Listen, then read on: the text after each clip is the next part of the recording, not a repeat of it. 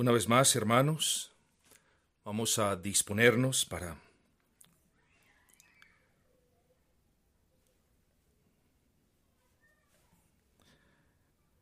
Vamos a disponernos para meditar en la bendita y gloriosa palabra de nuestro buen y gran Rey.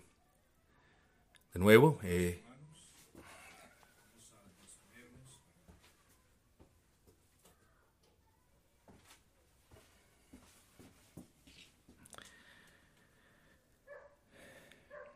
Espero, hermanos, que estén recibiendo una señal de video y una señal de audio aceptable. Vamos entonces con disposición a considerar esta palabra, hermanos. Y les pido que abran sus Biblias en el Antiguo Testamento, libro de Esdras, capítulo 8, versículo 22, Esdras 8, 22.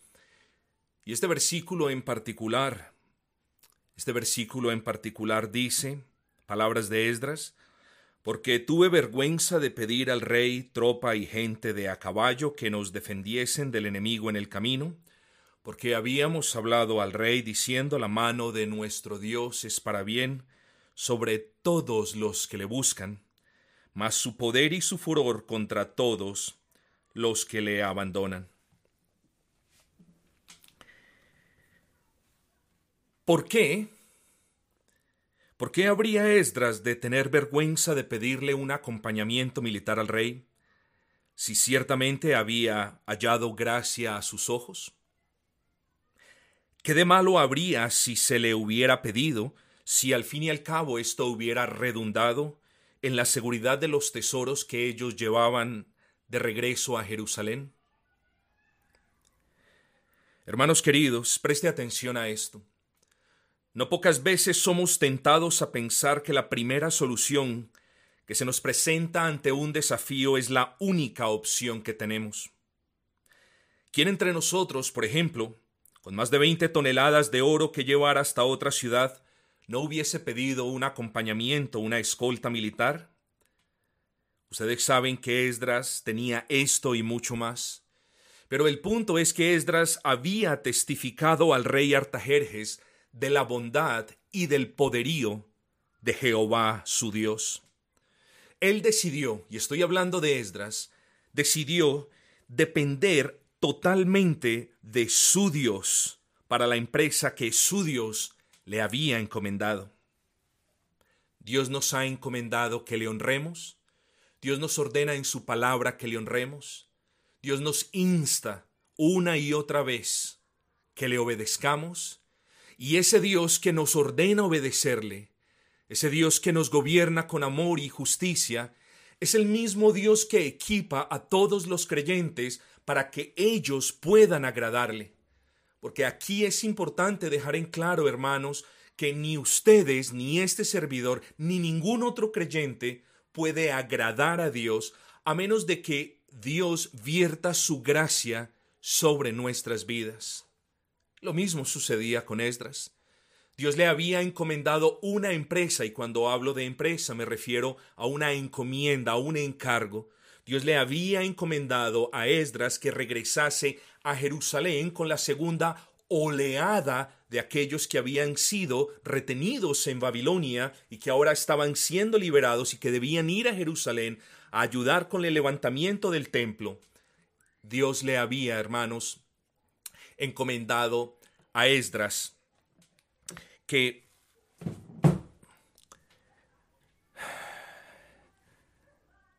regresase y le honrase. Y ese Dios que le había hecho tales encomiendas es el Dios que ahora lo iba a bendecir, lo iba a proveer y lo iba a proteger. Así que hermanos, desde el comienzo de este sermón, pongamos en la correcta perspectiva la encomienda que Dios nos ha dado. Dios nos ha encomendado ser luz en este mundo en tinieblas. Dios nos ha encomendado que le honremos delante de un mundo que le aborrece. Dios nos ha encomendado que vivamos con un testimonio que dé gloria a, Dios delante de los hombres y de ese Dios dependemos. Y por eso, hermanos, necesitamos que la mano de nuestro buen Dios esté sobre nosotros para bien. Ninguno de nosotros osaría agradar al Señor en sus propias fuerzas, ni siquiera podría hacerlo. Aquí podemos ver a un varón, a un varón piadoso, a un varón de testimonio consistente, que se entregó y que se propuso depender de Dios en todos los asuntos. Hermanos, en apariencia no había nada de malo si Esdras hubiese sido acompañado por una escolta militar. Una escolta militar, al fin y al cabo, era solamente un medio para asegurar un buen fin, que el tesoro llegase con bien a Jerusalén. Pero ¿será eso cierto del todo? No, mis hermanos. Y en el versículo que acabamos de leer, el testimonio de Esdras hubiera quedado hecho trizas si después de testificarle al rey que la buena mano de Dios estaba sobre ellos, ahora se acercare a él para pedirle una escolta militar, pues tenía miedo de los ladrones. Lo dije hace un instante y esto aplica para nosotros. Esdras había confiado en Jehová, había puesto, había depositado su confianza en el Dios que le había encomendado regresar a Jerusalén. Y no vamos a negar que Esdras tuvo temores, hermanos. En algún sermón lo tocamos. Hay cristianos que ven los temores como algo totalmente ajeno a una vida piadosa. Y la realidad nos muestra todo lo contrario. Nosotros tenemos temores, de ahí que el Señor nos recuerde y nos diga, no temáis manada pequeña. Este varón piadoso, este hombre de un testimonio consistente y congruente llamado Esdras, tenía ciertos temores. Quizás Tenía temor porque a su cargo tenía varias personas, muchas personas. Tenía temor quizás porque tenía, valga la redundancia, por la vida de estas personas, pues habían personas malas, ladrones y personas que acechaban los caminos para quitarle la vida a quienes llevaban pertenencias y quedarse con esas pertenencias. Hermanos, este Esdras no era un varón exento pese a su carácter piadoso, de los temores que nos acompañan a nosotros los hombres. Mientras yo voy pronunciando estas palabras, medita cuáles son tus temores. Pero este Esdras nos da una lección, estimados hermanos, porque dijimos que había confiado en Jehová, y pese a sus temores, este varón tenía la plena confianza de que Jehová les ayudaría. Y yo le quiero hacer una pregunta, ¿y saben por qué tenía la plena confianza. ¿Saben ustedes por qué tenía esa confianza rebosante en Jehová? Porque hermanos, fue Jehová quien le encomendó a Esdras, quien le ordenó regresar a Jerusalén porque fue Jehová quien les encargó reiniciar las labores del culto público, porque fue Jehová quien estaba abriendo las puertas para ese retorno. Y si Jehová era quien les había encomendado estas cosas, la pregunta es, ¿no habría Él, no habría nuestro buen y gran Señor de bendecir a un pueblo que quería obedecerle? ¿No impartiría la buena mano de nuestro Dios bendiciones, provisión y protección cuando ellos solamente le estaban obedeciendo? ¿No habría el Dios de dioses y Señor de señores de proteger a un pueblo que buscaba servirle? Claro que sí, hermanos, porque nosotros los hijos de Dios no estamos mezclados con los asuntos del mundo, ni con las empresas, ni con las ideas, ni con los movimientos del mundo, sino que Dios nos ha rescatado para que entremos por completo y nos ocupemos de los asuntos del reino del Señor. Claro, tenemos que ocuparnos de otros asuntos personales, de otros asuntos prácticos. Pero hermanos, Dios no nos ha salvado para que siendo salvos, ahora nosotros le demos la espalda a Él, a su Cristo, a su reino y a los deberes que nosotros tenemos y nos ocupemos en las cosas del mundo. Creo que la persona que tal hace no conoce al Señor mucho menos ha sido salvo por él. Hermanos, algo no muy diferente también podemos ver en nuestro caso. Quiero que piensen en esto. Si Dios nos ha encomendado servirle, y si Dios nos ha encomendado testificar de su nombre, y si Dios nos ha encomendado que proclamemos el bendito y glorioso Evangelio, ¿no nos sustentará y no nos protegerá Él, hermanos? Desde luego que lo hará. Hermanos, puede que Él nos pruebe y está en su derecho de hacerlo.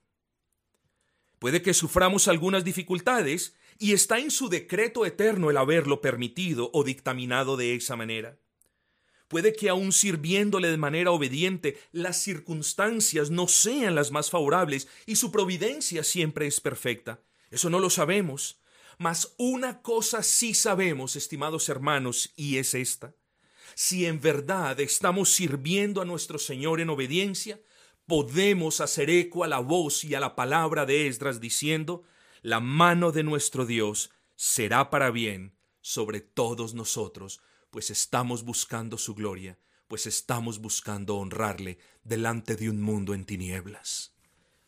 Y quiero que nosotros tengamos la absoluta certeza y la plena convicción de que si eso estamos haciendo como iglesia, de que si eso nos estamos proponiendo como iglesia, Puede que suframos en el camino, puede que tengamos inconvenientes, puede que nos tropecemos, puede que sucedan algunas cosas, pero tenga usted y todos aquellos que nos escuchan, tenga usted la plena certeza de que si usted está unido a otros hermanos, sirviendo al Señor, glorificando al Señor, proclamando el Evangelio del Señor, testificando de la bondad y de la gracia del Señor, puede que suframos estas cosas, pero siempre, cristiano, siempre la mano de tu buen Dios estará sustentando la iglesia de la que haces parte y te estará sustentando por ende a ti como individuo.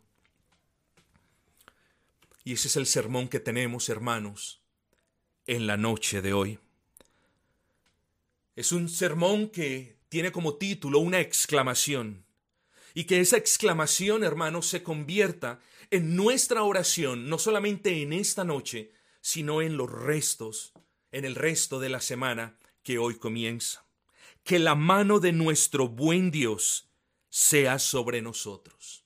Que la mano de nuestro buen Dios sea sobre nosotros. Y en este sermón vamos a considerar tres puntos. Primero, consideraremos la expresión la mano de Dios. Segundo, consideraremos la necesidad de buscar a Dios. Y en tercer y último lugar, consideraremos el peligro de abandonar a Dios. Vengamos pues a nuestro primer punto. Consideremos la expresión la mano de Dios, la mano de nuestro Dios, dice Esdras. Todos ustedes bien saben que es una expresión antropomórfica. Ahora bien, ¿qué es un antropomorfismo? Un antropomorfismo es la representación de un animal, de una cosa o de una idea por medio de la descripción de un ser humano o de una parte del ser humano. Sobra decir que nuestro Señor ni es una idea, ni es una cosa, ni mucho menos una criatura.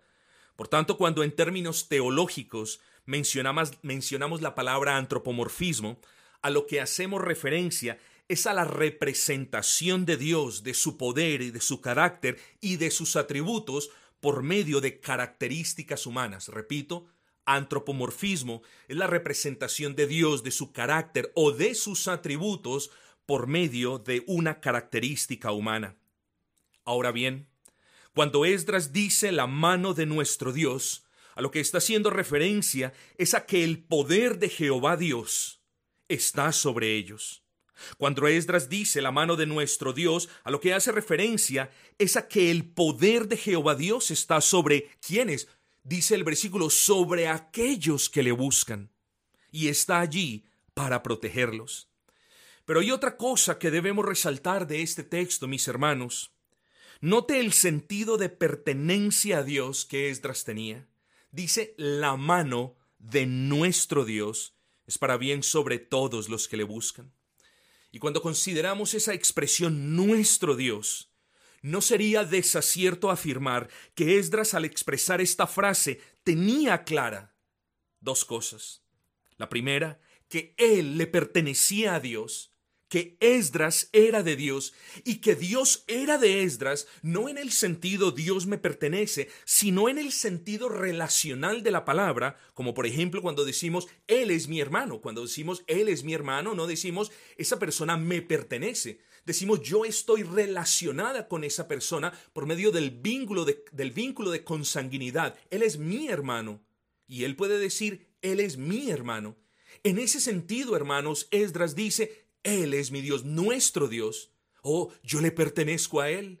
Él me compró, yo soy propiedad de quien me compró, pero Él es mi Dios. No en el sentido de que me pertenece, sino en el sentido de que tengo una relación de orden salvífica con ese Dios. Y muchas personas en la actualidad hablan mentiras a propósito de esto que acabo de explicar. ¿Y por qué hablan mentiras? Ellos dicen, ay, que mi Dios le ayude o que mi Dios lo bendiga. Y esas son mentiras, hermanos queridos. Y yo me pregunto si ustedes saben por qué. Bueno, son mentiras porque Dios, Jehová el Señor, no es el Dios de ellos, ni ellos son los hijos de Dios. Esdras era conocido de Dios, amado de Dios, llamado por Dios, y tenía una relación de orden salvífico con ese Dios por medio de la fe. Jehová era el Dios de Esdras en el sentido de que Esdras creía en él, confiaba en él, lo invocaba a él y dependía de él. Claro, por su gracia. Pero dependía de él, hermanos. Así que todo aquel que dice que mi Dios me lo bendiga, uno se debe preguntar, ¿será que Jehová Dios es en realidad el Dios de este hombre? Estimados hermanos, ¿puede usted decir Jehová es mi Dios? Sin caer en el pecado de la mentira? Es muy importante que usted responda a esa pregunta y le explicaré por qué. Es muy importante que usted tenga claro en este momento, aquí y ahora, que usted pueda determinar si Jehová en realidad es su Dios. ¿Y sabe por qué es tan importante? Porque el poder de Dios se manifiesta en todos los seres humanos ahora. Pero llegará un día el día de la parucía, el día del regreso de Cristo, en el que la mano de Dios se manifestará de una manera muy, pero muy especial. En ese día, el poder de Dios o la mano de Dios, si es que queremos usar ese antropomorfismo, será sobre quienes pueden decir verdaderamente como Esdras, Jehová es mi Dios. Hermanos, en aquel día dicho poder se manifestará de una manera gloriosa inequívoca y esplendorosa, glorificándoles y haciendo de ellos seres gloriosos, perfectos, inmortales y capacitándolos para adorar al Señor por toda la eternidad. Pero esa misma mano, que es buena, misericordiosa, bondadosa, tierna, firme y segura, pero tierna y bondadosa, será la misma mano que repose sobre aquellos que se negaron a confiar en el buen Dios y se negaron a creer el Evangelio del buen Señor. En ese día, todos los mentirosos que en alguna oportunidad se engañaron diciendo Jehová es mi Dios, mientras amaban sus pecados y que nunca vinieron a Él ni se convirtieron a Él, en ese día la mano del Altísimo se manifestará de una manera estremecedora que yo creo que ni aun el más hábil de los predicadores podría describir. Hermanos, todo lo anterior, todo lo anterior lo he dicho, porque quiero que note las palabras de Esdras al rey Artajerjes. La mano de nuestro buen Dios es para bien sobre todos los que le buscan, sobre todos los que le buscan.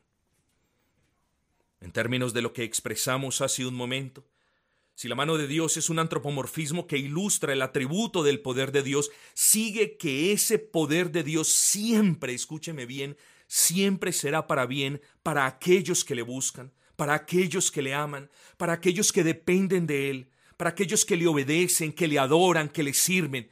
Sobre ellos la mano de Jehová nuestro Dios siempre será para bien. Espero que ahora veas lo importante de responder esa pregunta. ¿Es Jehová tu Dios? ¿Estará la mano del Dios omnipotente contigo para bien?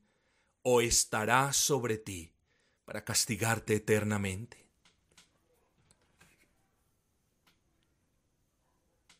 Note que no hablamos de contar a nuestro favor con el poder del gobernante, ni con el poder del ejército, ni con el poder de una persona con mucha influencia.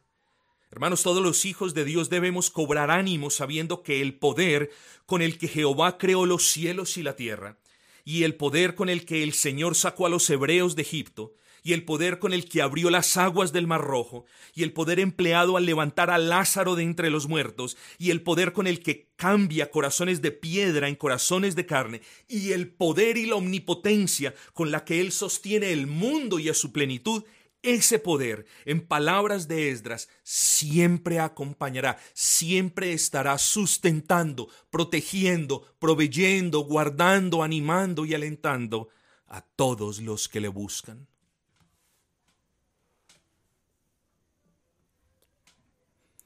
Si nuestro Dios permite ciertas providencias, lo hace porque eso forma parte del designio de sus planes soberanos. Y no podemos olvidar que aún en medio de tales eventos, la mano de nuestro Señor es para bien sobre nosotros que le buscamos. Si nuestro regente, Jehová, decide usar el látigo del castigo sobre los pueblos impíos, que no se nos olvide que contrario a la impiedad de los pueblos, nosotros somos caracterizados por buscarle y somos conocidos por amarle, y podemos decir, como dijo Esdras, pese a lo que estamos viviendo, la mano de Jehová nuestro Dios es para bien sobre los que le buscan. Estamos viviendo circunstancias difíciles, estamos viviendo providencias muy particulares, y la pregunta es, ¿lo estamos buscando? Hermanos, el Señor ha guardado a su pueblo y no dejará de hacerlo en la actualidad, pero debemos buscarlo. El Señor ha provisto a su pueblo hoy y el Señor lo ha provisto siempre y cualesquiera que sea la providencia particular que Él le permita pasar a su pueblo, Él nunca va a dejar de proveerle. Hoy no es la excepción, hermanos. Pero de nuevo debemos buscarlo y debemos pedirle, Señor, mientras te buscamos, quieras tú que tu buena mano continúe con nosotros para bien. ¿Y cuál es la dificultad en la que te encuentras ahora, Hijo de Dios? ¿Cuál es la circunstancia que estás pasando? ¿Acaso estás afligido por una enfermedad?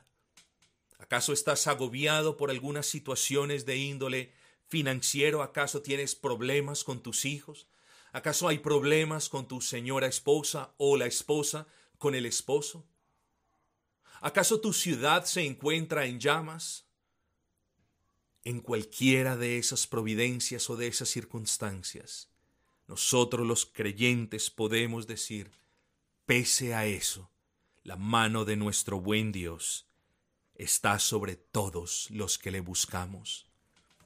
Hermanos, que nosotros tengamos una limpia conciencia de que somos un pueblo que le estamos buscando. Y no solamente hago referencia a esa búsqueda mancomunada como iglesia, sino a esa búsqueda personal del rostro del Señor. ¿Eres tú una persona que se levanta en las mañanas a buscar el rostro del Señor? ¿Con qué cara podremos pedirle a nuestro buen Dios que su mano sea sobre nosotros para bien si no lo estamos buscando con diligencia? ¿Con qué limpia conciencia podemos presentarnos delante de Él para decirle, Señor, socórreme en medio de esta situación si no estamos siendo parte de un pueblo que busca su rostro? Hermanos, lo hablábamos hace poco. Busquemos el rostro del Señor, hermanos busquémoslo en oración, derramemos nuestro corazón delante de nuestro buen y gran Señor, y Él prometerá, Él cumplirá lo que nos ha prometido. Su buena mano estará allí para sostenernos. Así que no hay ninguna circunstancia que estemos pasando que no sea o que sea difícil para el Señor. Y no hay ningún evento que nosotros estemos viviendo en este momento que la mano de Dios no pueda intervenir allí para bien nuestro. Hermanos, pero es menester buscarle, porque está escrito en la palabra y aquí lo encontramos, la mano de Dios está para bien sobre los que le buscan. Consideremos en segundo lugar, hermanos, la necesidad de buscar a Dios. El texto nos dice es para bien sobre todos los que le buscan, sobre todos los que le buscan. Ahí tenemos y ahí vemos la necesidad que nosotros tenemos de buscar a nuestro Señor. Pero creo que primero debemos ser honestos, hermanos. Pues si somos en realidad honestos, todos nosotros en algún tiempo hemos hecho cosas por mero interés. Hemos dicho algo con el fin de beneficiarnos. Hemos hecho algo para luego recibir algo mejor y hemos venido de ese trasfondo donde no damos puntadas sin dedal. Y con esto quiero decir, tenemos en mente un motivo ulterior cuando hacemos algo. Venimos quizás muchos de un trasfondo carismático donde el decir es, da tus primicias y serás próspero. Y entonces las personas, con el interés de ser prosperados, dan el primer salario del año.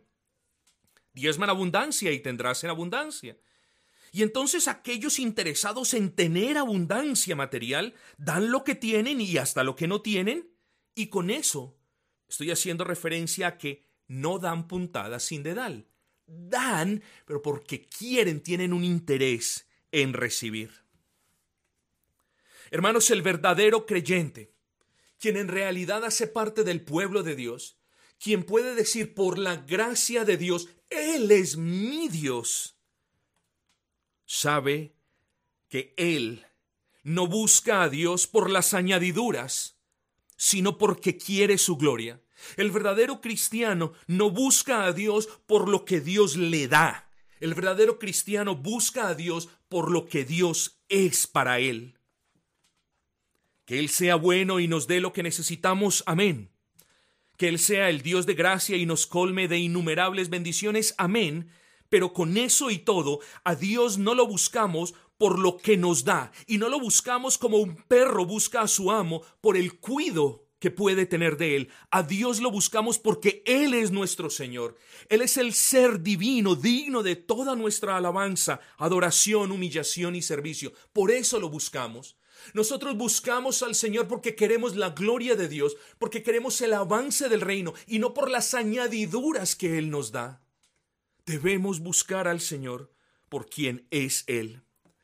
Pero si tomamos, hermanos, y si retomamos nuestro pasaje, veremos en el versículo 21 que pese a haberle testificado a Artajerjes de que el poder de Dios estaba sobre ellos, Esdras fue consciente de la necesidad que tenía de buscarlo de una manera especial. Hay personas, y yo me pregunto entre paréntesis si me puedo expresar de esa manera, hermano, hay personas que buscan a Dios cuando ya tienen el lodo en el cuello. Hay personas que buscan al Señor cuando el fuego de su pecado ha incendiado y ha arrasado sus casas, sus vidas y sus familias. Entonces ahí sí buscan a Dios. Estas personas, hermanos, y quiero hacer la aclaración, estas personas no son buscadores reales del Dios vivo. Estas personas son oportunistas, son personas que buscan a Dios de manera ocasional, cuando las circunstancias lo ameritan según ellos. Son personas que buscan a Dios de manera circunstancial. Oh, cuando sucede algo, entonces busco a Dios. Pero si aparentemente no sucede nada, entonces no lo busco. Esos no son verdaderamente los buscadores de Dios, hermanos. De estas personas no estamos hablando en esta noche. No hablamos de los impíos, de quienes se niegan a creer el Evangelio, de quienes aborrecen la ley de Dios, de quienes no lo alaban como Él ordena, de quienes no le obedecen como Él demanda y que no le glorifican como solo Él es digno, pero sí lo buscan cuando están en problemas. De ellos no deseo hablar particularmente en este sermón. Hablamos de la necesidad que tenemos todos los hijos de Dios, hermanos, de esa constante necesidad que tenemos de buscar a Dios. Los hijos de Dios buscamos a Dios, no tanto porque Dios nos lo ordene, sino que particularmente lo buscamos por dos razones. Primero o por tres, primero porque Él es Dios, hermanos. Segundo, porque eso es lo que nosotros queremos hacer. No es que nosotros busquemos a Dios porque Dios nos ordena que lo busquemos. Es porque nosotros, nosotros buscamos a Dios, es porque eso es lo que nosotros queremos hacer.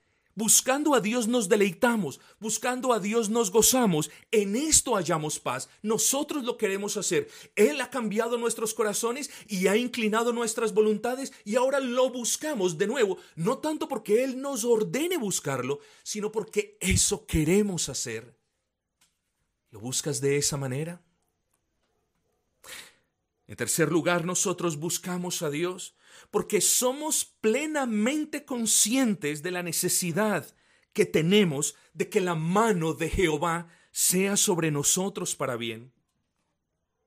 Nosotros somos conscientes de que necesitamos buscar no solamente la protección y la provisión del Señor, sino también, hermanos, por el bien de nuestras almas, nosotros necesitamos buscar la mano de Dios para que esa mano nos guíe y también para que nos corrija y nos discipline si ese es el caso.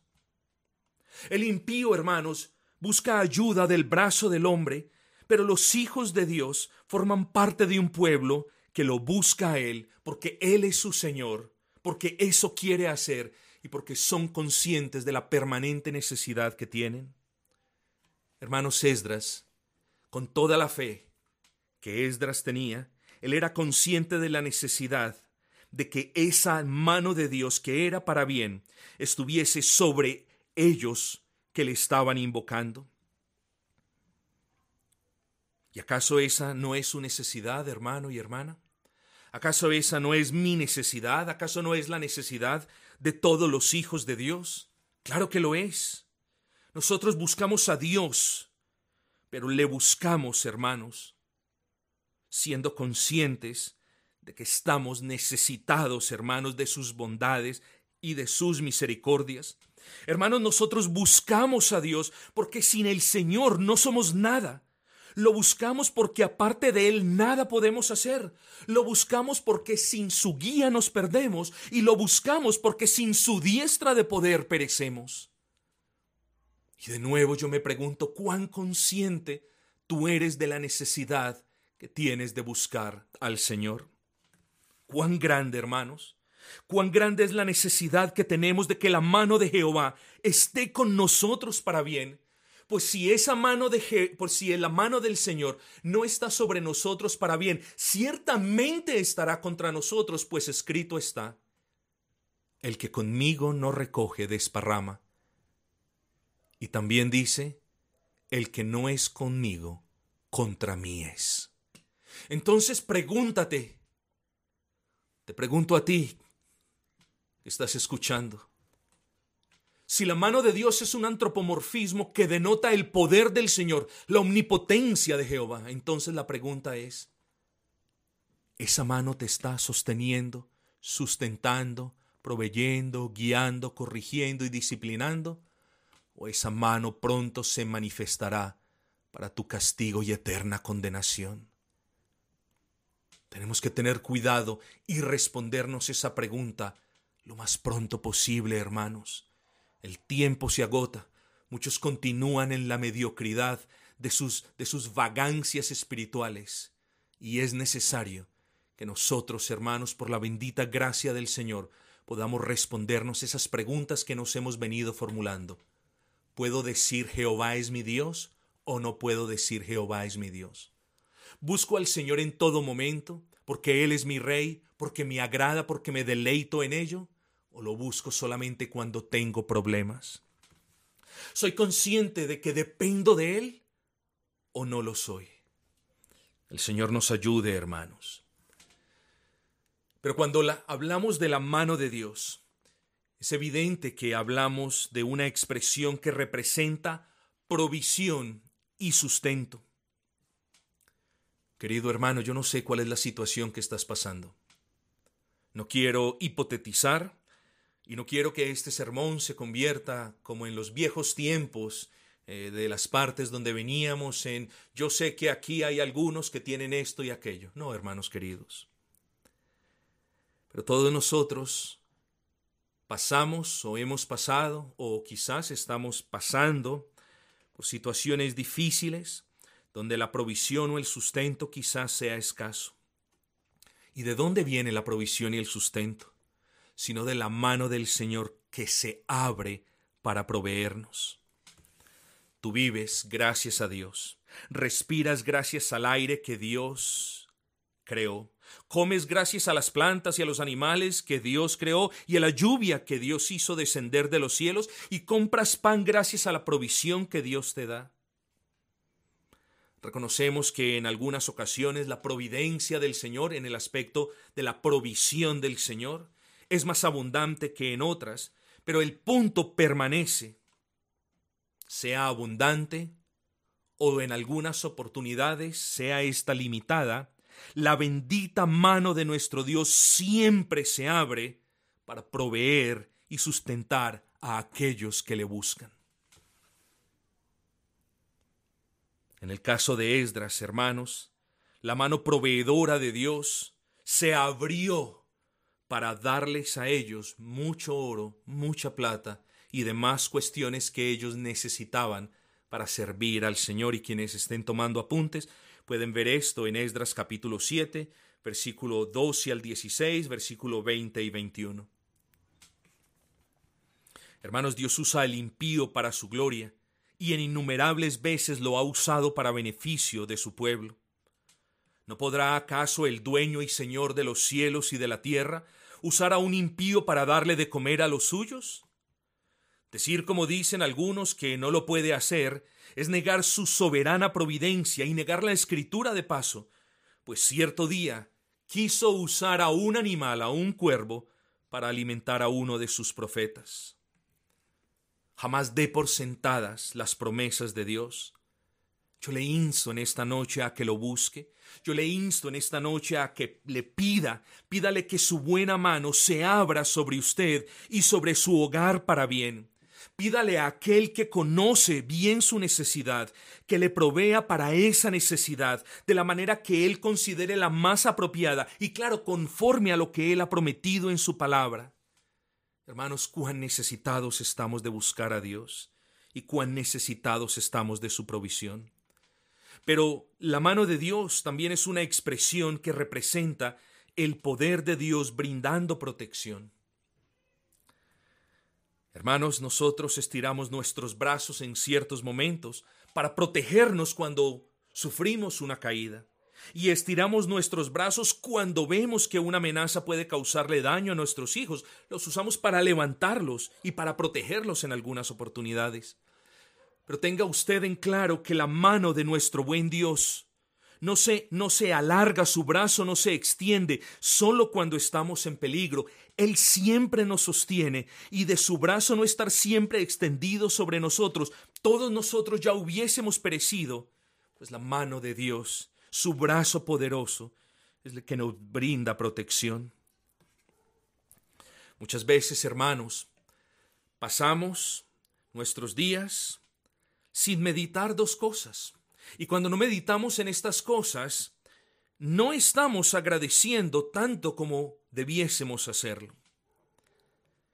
No pensamos en primer lugar que si no hemos sido lastimados por el enemigo, no es porque nosotros hayamos sido muy sagaces y listos, sino precisamente porque la diestra poderosa del Señor lo ha impedido. Se nos olvida meditar en esto, y se nos olvida también meditar que los peligros son muchos y que nuestros enemigos son más poderosos que nosotros. Y si no meditamos en esto, hermanos, no podremos agradecer lo suficiente.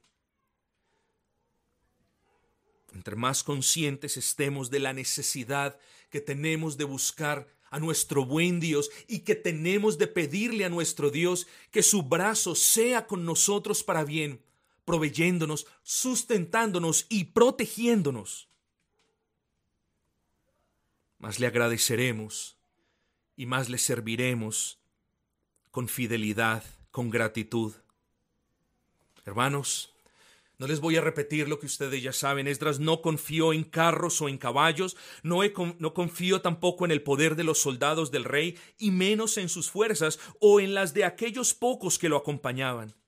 Esdras confió en Dios y buscó en ayuno y oración que la mano del Altísimo los protegiera. ¿Y qué fue lo que sucedió, hermanos? Lo podemos ver en Esdras, versículo 31, capítulo 8, versículo 31. Y preste atención a lo que dice y partimos del río Ahaba el 12 del mes primero para ir a Jerusalén, y la mano de nuestro Dios estaba sobre nosotros. Espero que vean el punto. Él le había testificado a Artajerjes, le había dicho en fe, la mano de nuestro buen Dios está sobre nosotros. Y aquí testifica, y la mano de nuestro buen Dios estaba sobre nosotros y dice, y nos libró del enemigo y del acechador del camino, y llegamos a Jerusalén y reposamos allí tres días.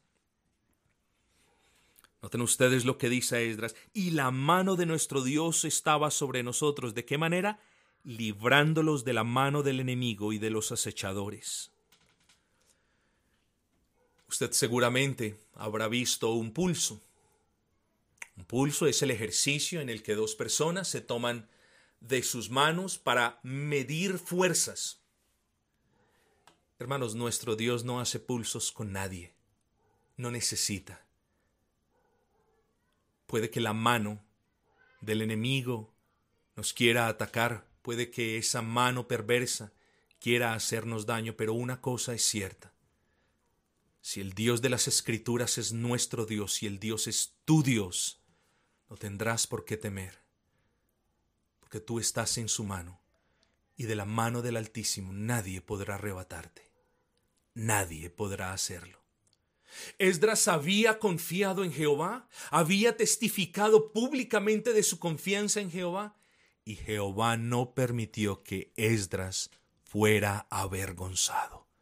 Así nosotros, hermanos, si nos disponemos a buscar el rostro del Señor, si nos disponemos a pedirle a nuestro buen y gran Señor que su mano sea sobre nosotros para bien, Él no permitirá que tú seas avergonzado.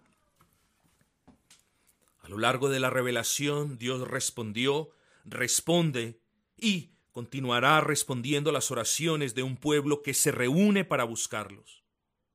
¿Sí?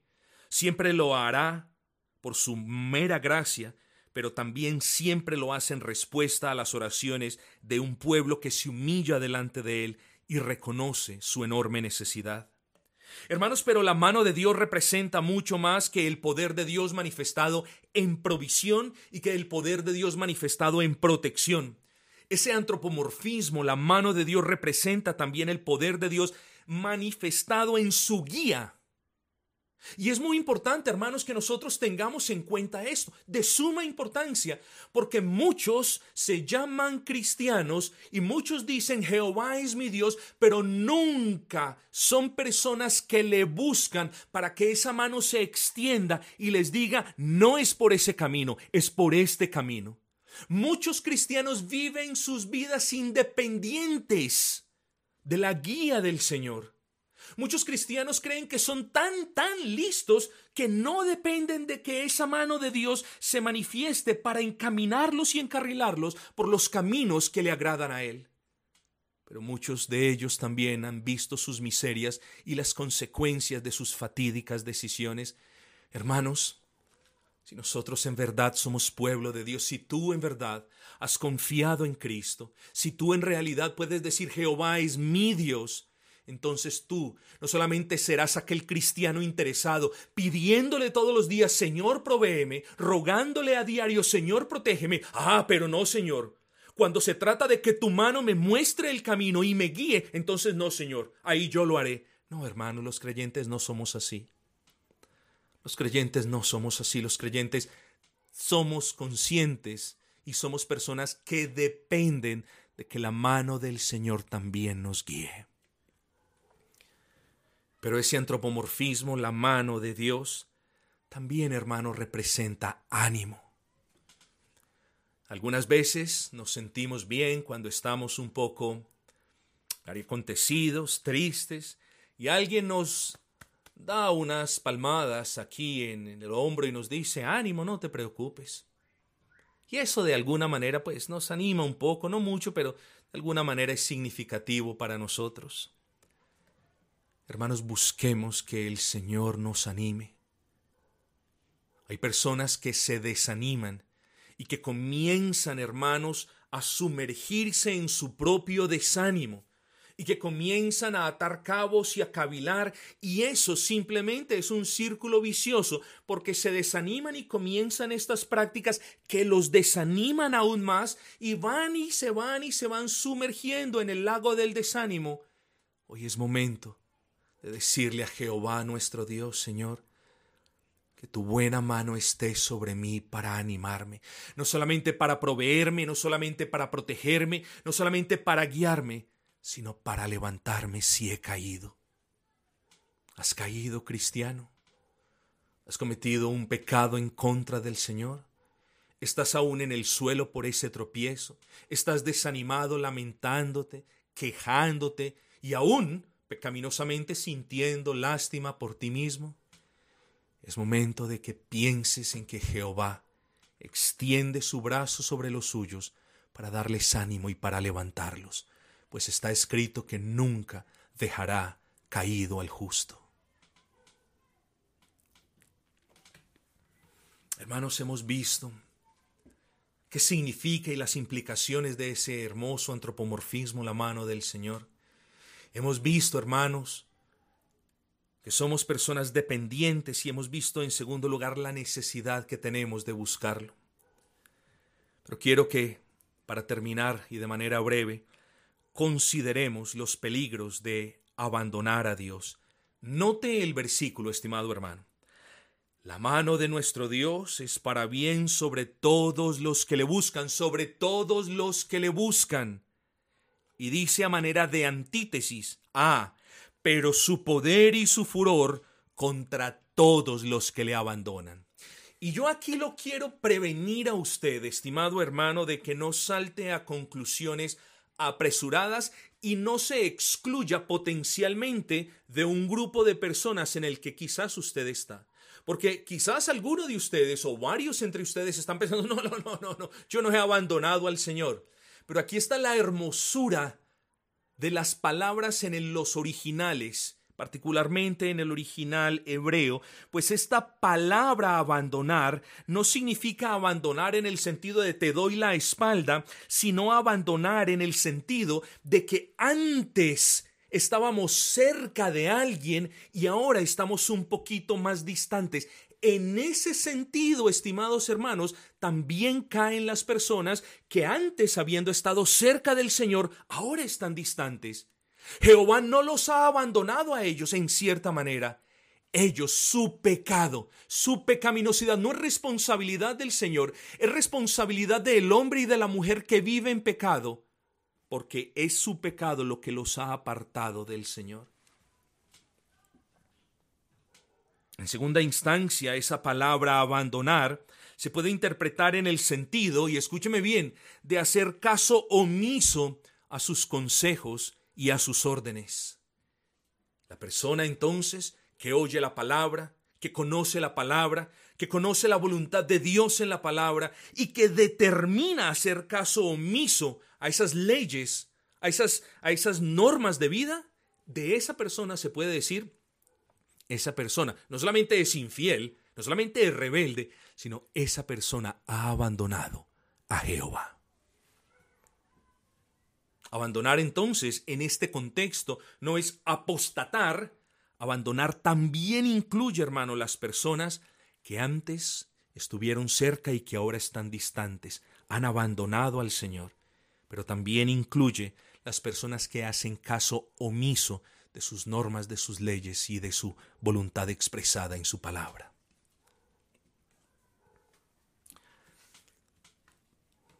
Quizás tú has abandonado al Señor y deberías compungir tu espíritu y deberías arrepentirte y deberías venir pronto a los pies de la cruz en la que murió el Salvador, claro, en fe, y deberías pedir perdón.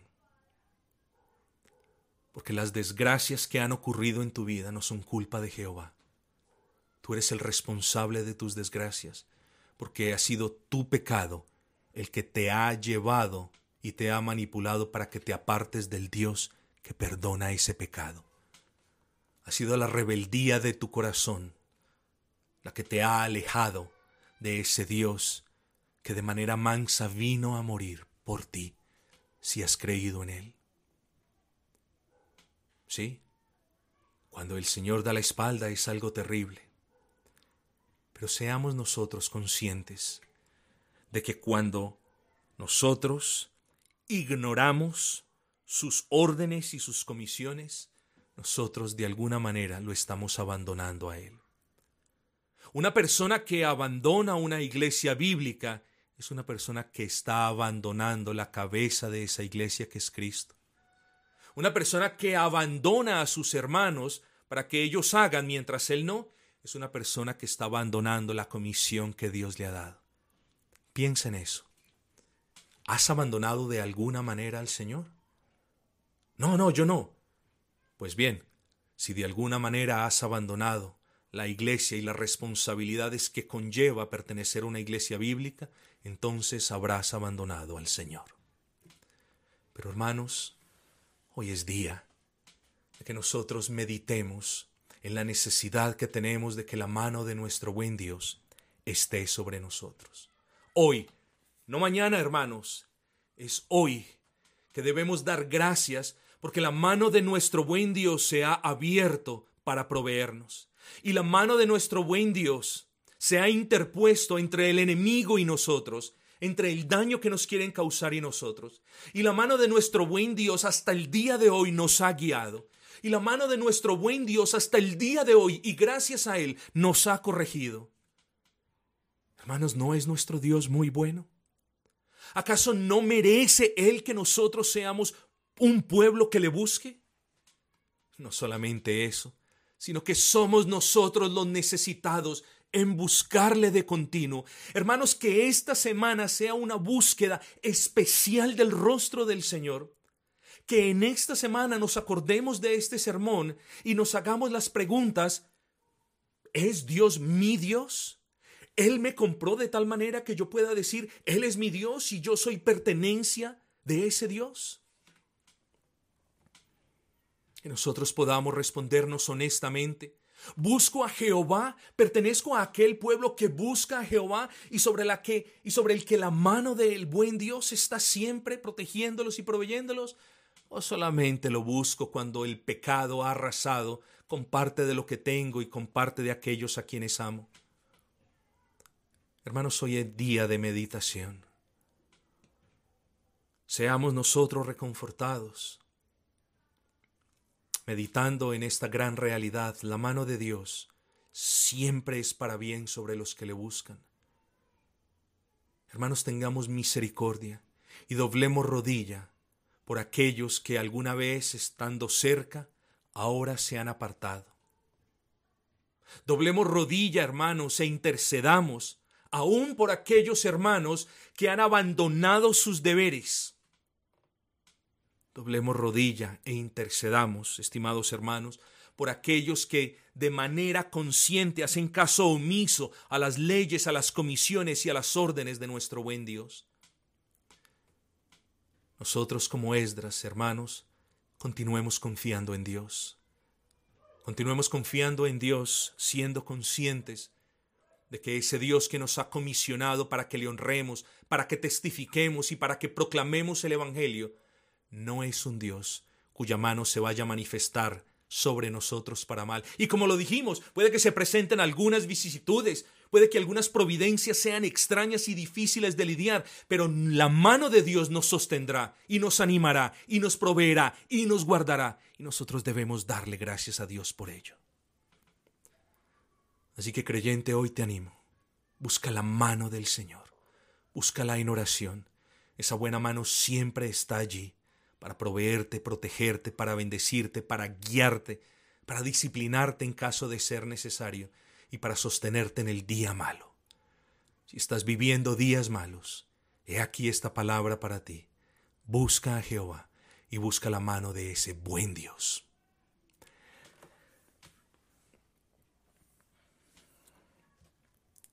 Que nuestro buen Dios, hermanos, continúe con nosotros, que nosotros podamos honrarle que en el transcurso de esta semana nosotros busquemos su rostro de una manera más enfática, más decidida.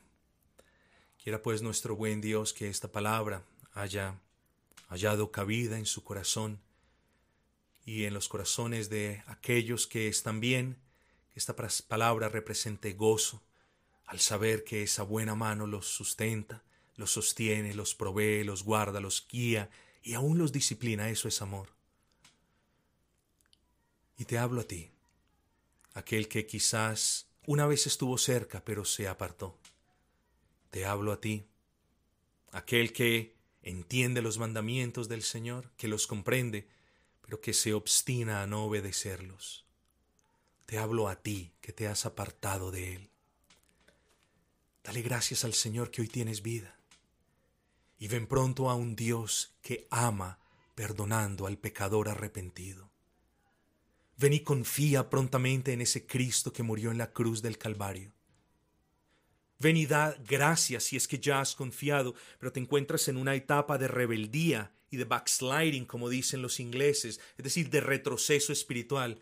Ven pronto a los pies de ese Salvador, quien derramó toda su sangre en la cruz del Calvario para comprarte y para que hoy puedas decir sí, ese Jehová es mi Dios, a ese Jehová he ofendido, de ese Jehová me he apartado, pero hoy he escuchado palabra y vengo a ti y vengo a ti a, estar presto y dispuesto a servirte. Hermanos, no desechemos esta palabra sencilla, este ejemplo que nos da Esdras, de un varón que tenía temor, pero se dispuso a buscar la protección y la guía de Jehová, y él no permitió que él fuera avergonzado. Bendito sea el Señor y su palabra, hermanos.